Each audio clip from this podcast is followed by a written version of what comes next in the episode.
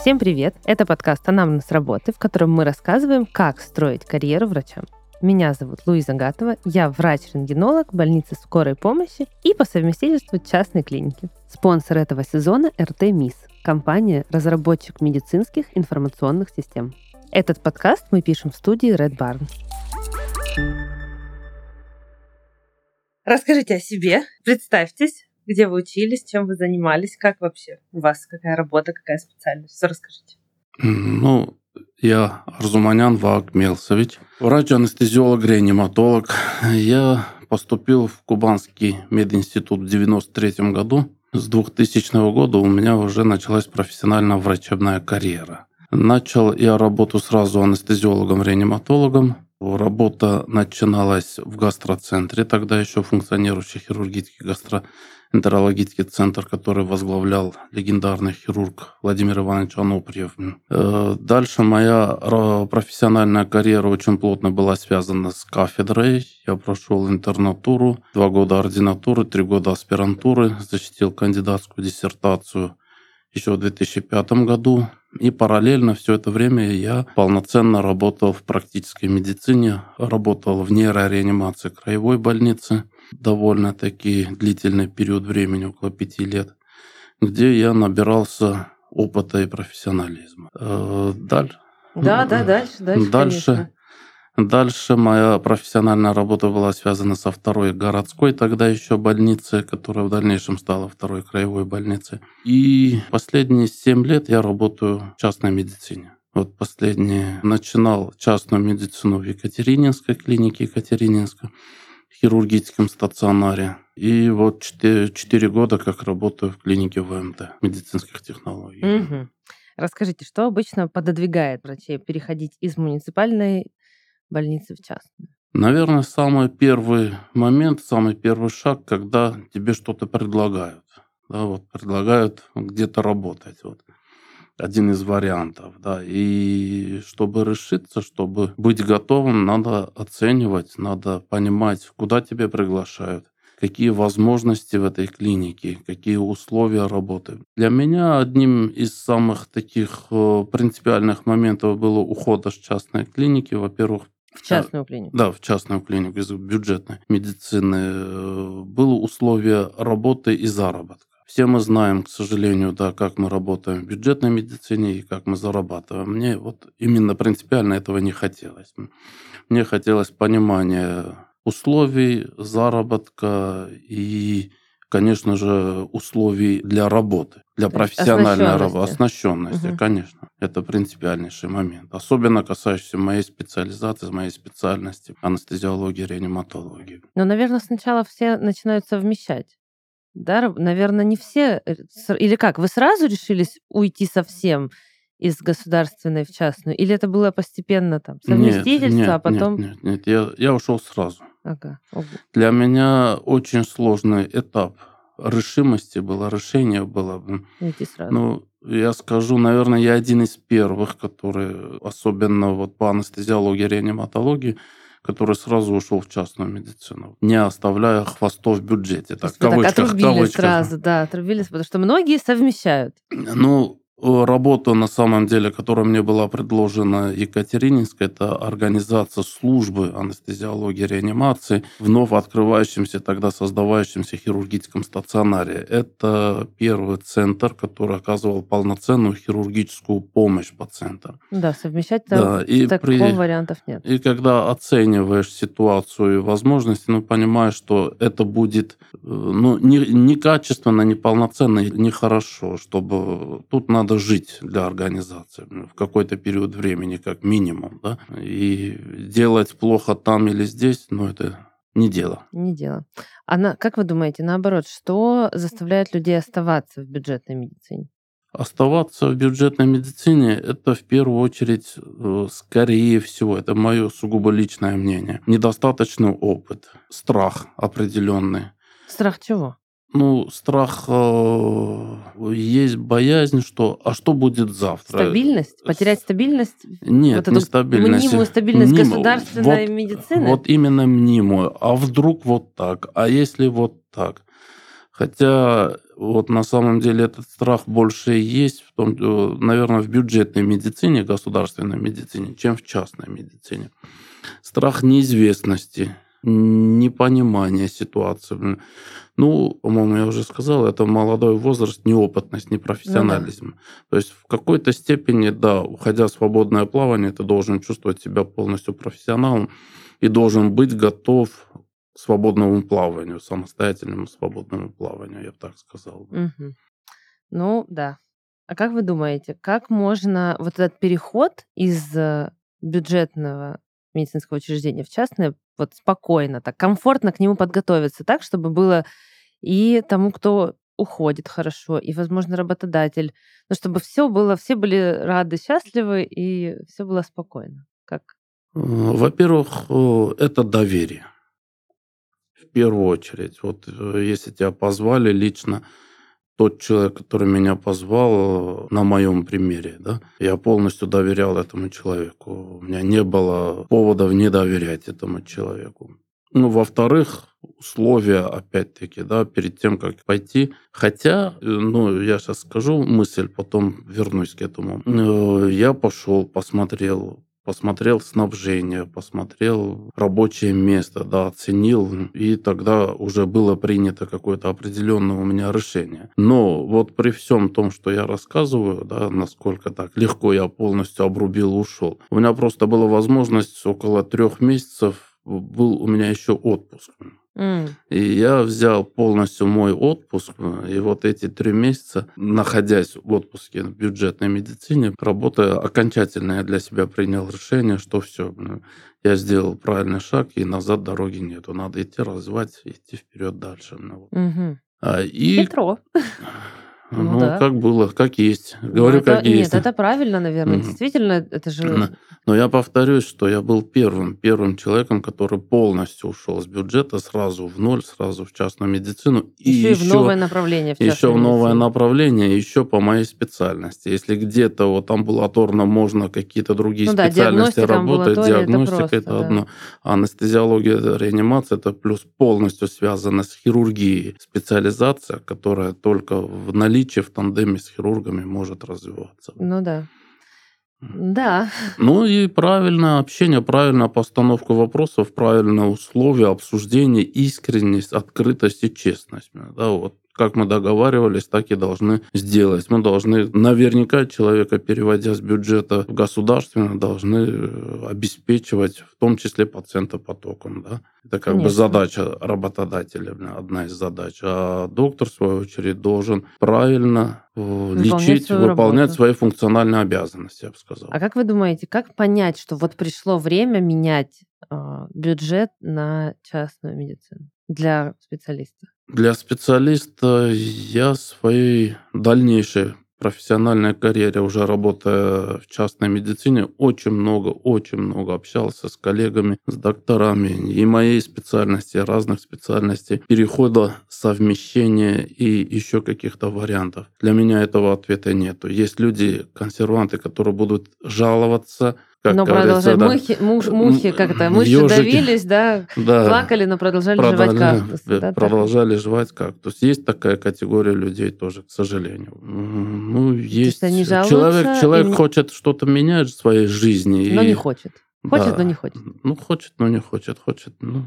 А вот если человек об этом задумывается, все-таки, если это рассказать про более смелых людей, как понять, что пришло время? Вот, А это надо нужное время, нужный момент. да? Надо правильно преподнести, вот поймать этот момент. Дождаться, пока тебя позовут, или самому искать вариант? Нет, капля камень точит. Надо периодически о себе напоминать. Ага. Если ты говоришь и видишь сомнения в человеке, да, вот ты предлагаешь, ну, видишь, что он хочет, но сомневается, периодически о себе надо напоминать. Но Ну, вы это А? говорите как руководитель, который зовет к себе Да, в том числе. В а том со числе. стороны сотрудника ждать, пока тебя позовут, или самому искать варианты? Но, опять-таки, повторюсь, есть люди, которые хотят в своей жизни что-то менять. И те люди, которые хотят менять, ну, по крайней мере, они тоже о себе напоминают. И у меня бывало, бывали случаи, когда говоришь, ну, жди, сейчас нету возможности, нету свободных мест, ставок, как будет возможность, сразу, ну, периодически напоминая себе, да, я могу забыть, а ты напоминай, если это тебе надо. Бывают э, специалисты, которые все же периодически о себе напоминают. Угу. Как вы думаете, переход в, э, полностью, переход в частную медицину, это высшая степень профессионализма для доктора, для медика, или все-таки не обязательно? Обязательно работать в частной медицине, ну, не в идеальном мире, как нам хотелось бы, да, а вот из опыта. Всегда ли сотрудник частной медицины равно сверхпрофессионал? Очень хотелось бы этого. Да, ну, я же говорю, в идеальном мире, конечно. Этого Но в идеальном мире хотелось. хотелось бы, чтобы везде были профессионалы, да, в частной и да, в государственной. Да, да. Но всегда ли люди, которые меняют э, сферу вот, из госучреждения идут в частные, это всегда профессионалы или все-таки нет? Ну, к сожалению, не всегда. Но, но задача работодателя, а задача руководителя контролировать и подтягивать эти моменты. А бывает такое, что человек уходит из э, госучреждения в частное как раз-таки потому, что не вытягивает профессионально? Нет. Не бывает? Нет. Нет. Ну, есть амбиции. Угу. Тут опять-таки наша задача видеть человека амбиции и профессионализм. То есть разложить по полочкам, угу. где амбиция, а где действительно человек профессионал. Тогда еще один вопрос. А если сразу, вот ваше мнение, как вы думаете, после окончания учебы, там, вуз, ординатура, стоит сразу идти в частную медицину? Или все-таки этот этап гос учреждение большого с вот этим пациентопотоком, кучей разных случаев, он обязателен для профессионализма? Э, касающийся, конечно, моей специальности, конечно, или хирургии, да, такой серьезной, важных таких нюансов, моментов, где жизнезависимые ситуации бывают. Но вы думаете, пациенты... есть у нас профессии не жизнезависимые? Нет, нет, нет, нет, я это не думаю, но тут есть высокая степень риска непосредственно, непосредственно здесь и сейчас. Mm.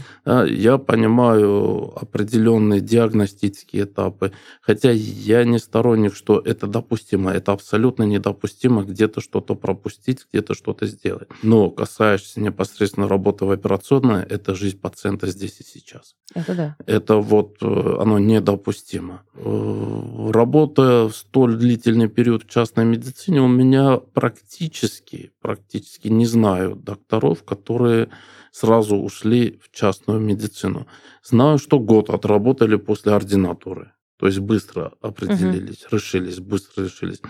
И становятся звездочками, и становятся угу. прямо такими специалистами, имеющий свой пациентопоток, то есть которые знают в городе, угу. которым ходят и который очень хорошо работает. Да, приходится немножко подшлифовывать угу. иногда, иногда. Да, ну, по крайней мере, это надо делать всегда, независимо от степени ну, профессиональности. Но учиться в нашей Учиться надо всегда. всегда. Да. Вот, вот к этому я веду, да.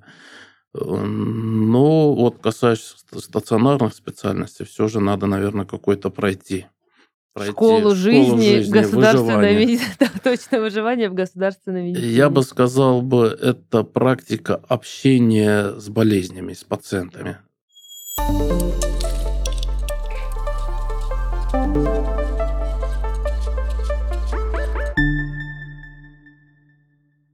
Стремление врачей развивать цифровые навыки поддерживает и наш спонсор – Компания Эртемис. Она разрабатывает современные медицинские информационные системы для регионов и ведомств, врачей и пациентов. Цифровизация здравоохранения – актуальная тема. Умение пользоваться диджитальными инструментами – полезный навык для эффективной работы и качественного лечения. Для этого врачу важно стремиться к изучению цифровых технологий. В этом РТМИС поддерживает медицинских работников. Компания регулярно проводит обучающие вебинары по работе в ЕЦП МИС. Записи размещает на своем YouTube-канале. Еще РТМИС разработал обучающие модули, которые публикуются на портале непрерывного медицинского образования Минздрава России. Их просмотр доступен авторизованным пользователям портала. По итогу изучения автоматически начисляются 1 или 2 Z в зависимости от продолжительности модуля. РТМИС предлагает медучреждениям единую медицинскую информационную систему, удобные инструменты для врачей, полную информацию о пациенте, оцифрованные бизнес-процессы поликлиник, стационаров и ФАПов. Иными словами, Эртемис делает медицину понятнее и доступнее, предоставляя сервисы для врачей и пациентов. С решениями Эртемис работают 250 тысяч пользователей по всей стране. Узнайте о них и вы. Ссылка в описании разными болезнями, сложными случаями, потому что бывают вообще редкие патологии, которые ну, в государственной медицине редко увидишь, а в да, из-за, а в частной не увидишь. И когда такие ситуации попадают у тебя в частной медицине, ты должен быть готов иметь понимание и принимать решение, как дальше вести этих пациентов. Как вы думаете, в чем плюс смены государственной больницы на частную? Карьерные, личные, какие есть неоспоримые плюсы? Э, ну, плюсы каждый человек сам свою жизнь строит, еще раз повторюсь. Я, работая в бюджетной медицине, тоже часто менял место. Ну, не то, что часто менял место работы, были разные предложения. Есть люди, которые быстро готовы принимать решения и быстро что-то в своей жизни изменить. Да?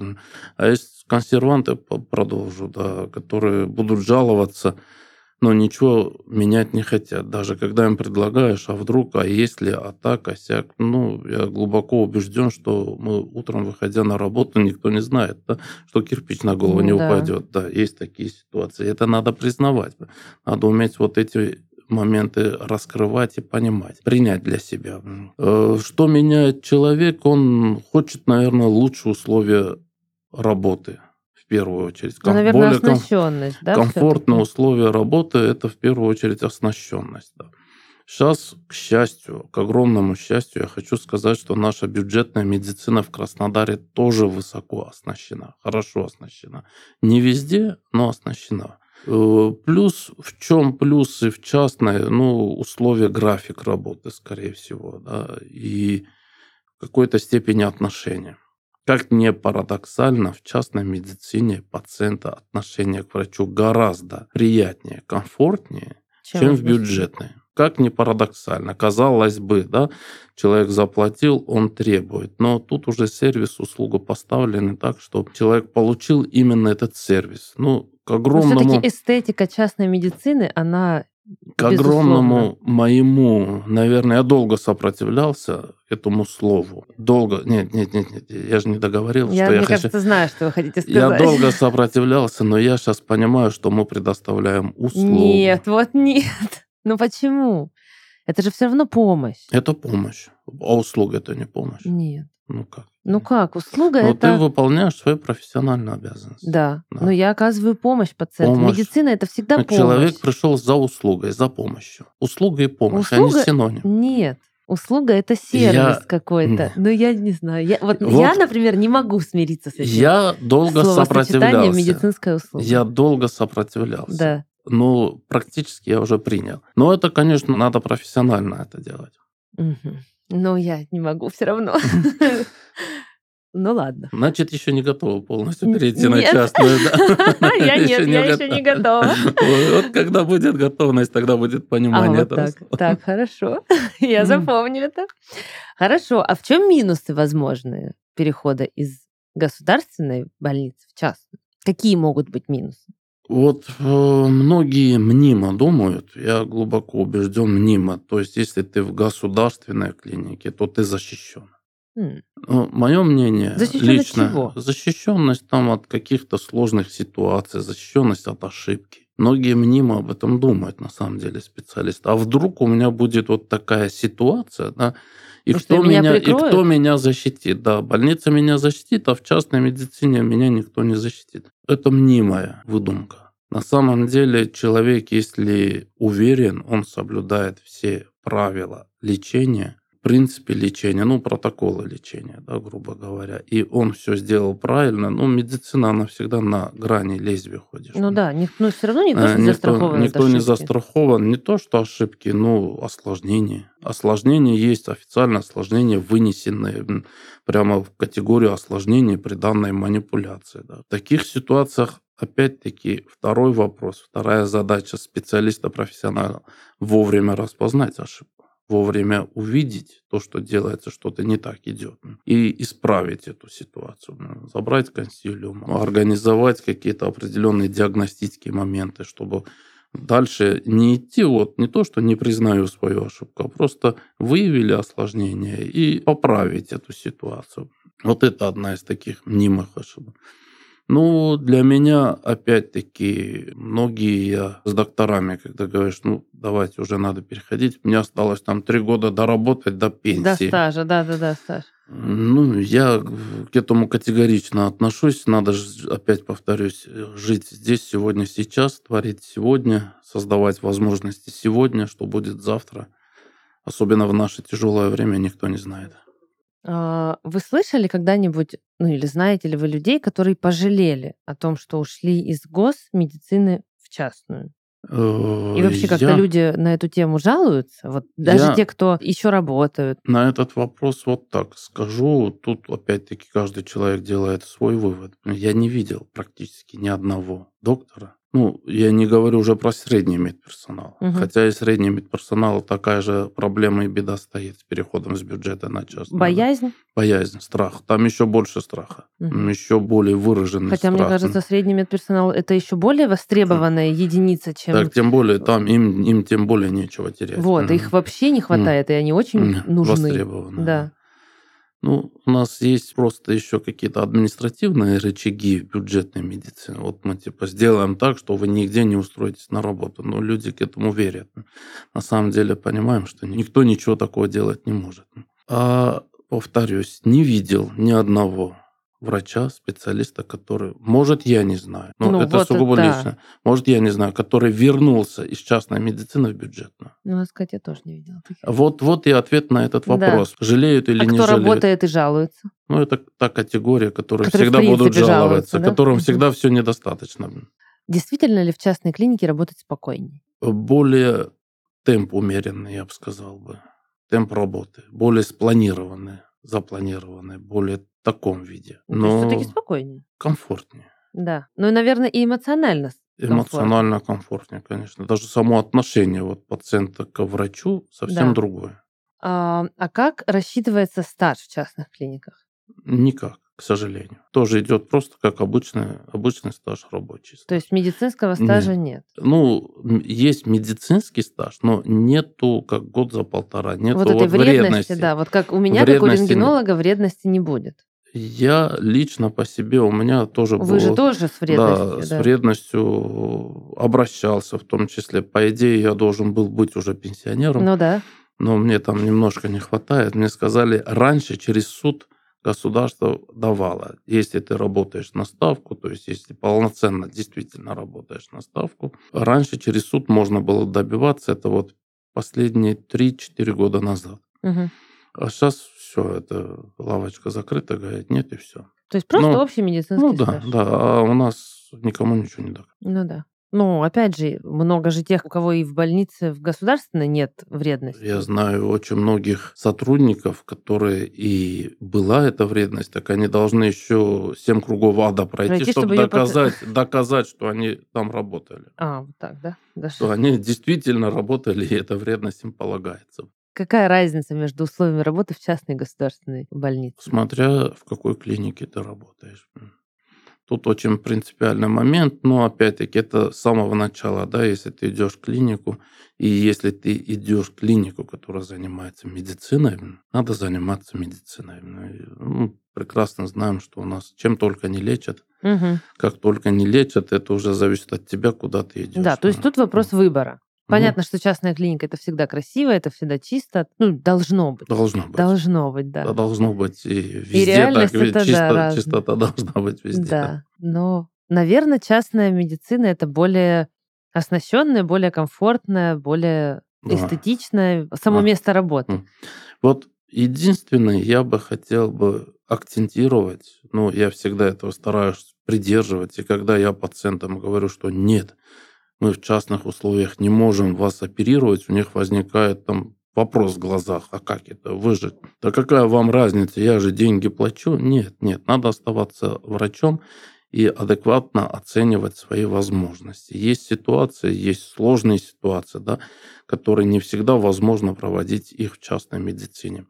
Поэтому это касается, конечно, тяжелых хирургических оперативных вмешательств. Я не говорю сейчас о диагностической консультативной ну, помощи. Диагностика да. любая возможна. Диагностика любая да. возможна. И то, да, при любой диагностике надо иметь прикрытие, понимание, конечно. что мы он, анафилактический шок никто не отменял. Да? Да. И введение любых каких-то препаратов мы опять-таки должны понимать, насколько мы прикрыты, насколько мы да. готовы оказать помощь в экстренной ситуации. Это самый один важнейших моментов. Это однозначно. Ну, и надо оценивать, уметь и отказывать пациенту, оценивать свои возможности. Согласна. Это, ну, наверное, немногие частные клиники умеют это делать. Ну, те, которые не умеют, рано или поздно наступают на грабли и получают гораздо И, наверное, больнее. немногие частные mm. клиники, ну, к сожалению, не все частные клиники действительно продумывают пути отступления в случае каких-то осложнений и там, даже в той же диагностике осложнений. Ну, поэтому, возвращаясь к практически первому пункту, надо оценивать и куда понимать, ты куда ты идешь. Да. Так, ну давайте поговорим про зарплату. Как в каком смысле? Вообще, вообще, во всех смыслах. Э, э, по поводу заработка в государственной я, медицине в. Я не хочу сейчас говорить, какие Ну, не схемы... надо цифрами там. Нет, нет, нет. Какие схемы и каким образом да, формируется заработная плата э, врача в частной медицине. Но я могу сказать одно, что пациент платит в кассу. Да. Пациент официально платит за, возвращаясь к слову, услугу в кассу. Угу. И ты не смотришь на карман пациента, интересно, а я за свою большую тяжелую работу, которую я сделал, как в бюджетной медицине, ну, к огромному спасибо. сожалению, к огромному моему глубочайшему сожалению, да, получу спасибо или не получу. Лично по себе, по очень многим своим коллегам в бюджетной медицине я могу сказать, мы-то работаем одинаково. Да. Ты не можешь делать, если ты профессионал-специалист, ты не можешь делать плохо свою работу. Угу. Да, ты работаешь... Вне зависимости от того, да, как она оплачивается. Да, абсолютно вне зависимости от этого. Но когда потом наступает определенный период времени, когда дети растут, когда семья есть, когда хочется что-то делать, и ты к этому вопросу возвращаешься. Хочется какого-то понимания стабильности, да? Ну, и, и безопасность. Я бы не хотел бы, да, чтобы ну, позориться. Тебе в карман положили, и следом неизвестно, кто что зашел за, за тобой. И особенно имея сейчас всю эту возможность. Угу. Это да. Ну, конечно. Но официально, неофициально мы понимаем, что это все заработок у нас левый, неофициальный. Да, ну, конечно, лучше, чем официальный заработок э, нет ничего. Когда он официальный хороший, это вообще прекрасно. Как вы считаете, переход в частную клинику, он возможен для всех или все-таки существуют люди, которым не стоит об этом задумываться? Ну, это зависит от... Каждый может пойти в частную медицину? Или есть какие-то может быть, э, качество, там, особенности характера или еще что-то, что э, может говорить о том, что этому человеку лучше быть в государственной больнице. Вот особенности характера не соглашусь. Все мы люди сложные, у всех у нас есть свой Может характер. Быть, не характер, а вообще какие-то mm. качества есть, которые вот нет. В первую Ему очередь только сидеть. профессионализм. Я бы, я бы первый момент вот взял бы профессионализм. Если человек профессионально не готов, он не созрел, если он не специалист, неважно в какой сфере, хоть диагностической, хоть в стационарной сфере. Да. Но это опять-таки задача руководителя таких специалистов видеть, да, вовремя видеть. А что еще? Как бы еще правильно характеризовать? Ну и, конечно, и, конечно, возвращаясь к первому вопросу, это оснащенность. Если условия тебе позволяют безопасно работать, и ты понимаешь. Но это опять э, вопрос специалиста. К, рабо- к работодателю вопрос, как он э, снабдил место работы да. твое ну, будущее. Не, но если работодатель мне говорит, там, да подумаешь, там ерунда, можно это сделать, mm-hmm. можно без этого обойтись, и я соглашусь, ну это моя проблема, mm-hmm. да, но я же иду работать, я непосредственно должен выполнять свои функциональные обязанности, я должен видеть готовность всего этого. Если я это не вижу, то это мои проблемы. Как вы думаете, что в медицине важнее всего?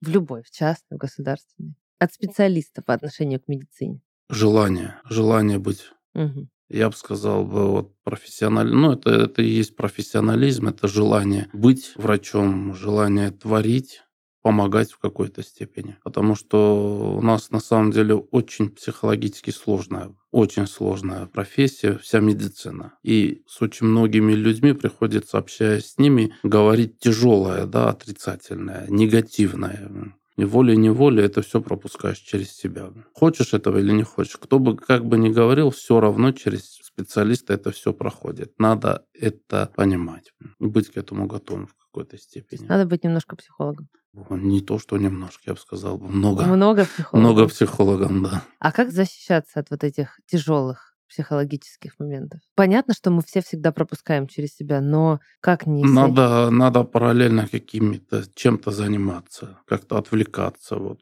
вот Лично у меня, грубо говоря, да, дома запрещено говорить о работе. Угу. Вот просто дома я переключаюсь, семейные ценности, с детьми какое-то время проводить, кино посмотреть, там, чем-то отвлечься, спортом заняться, как-то что-то, чего-то, да. Вот не Уходя надо... с работы, надо закрывать Да, да, надо, ну, как... Ну, стараться, стараться. Телефон, телефон у меня круглые сутки Вот включен, да, но, но опять-таки, да, опять-таки это тоже приходит определенное время и понимание. Но надо уметь выключаться.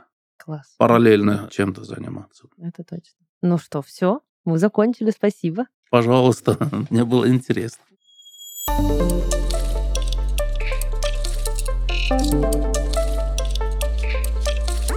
Это был подкаст «Анамнез работы». Слушайте нас на всех платформах, комментируйте и делитесь с друзьями. Всем пока. thank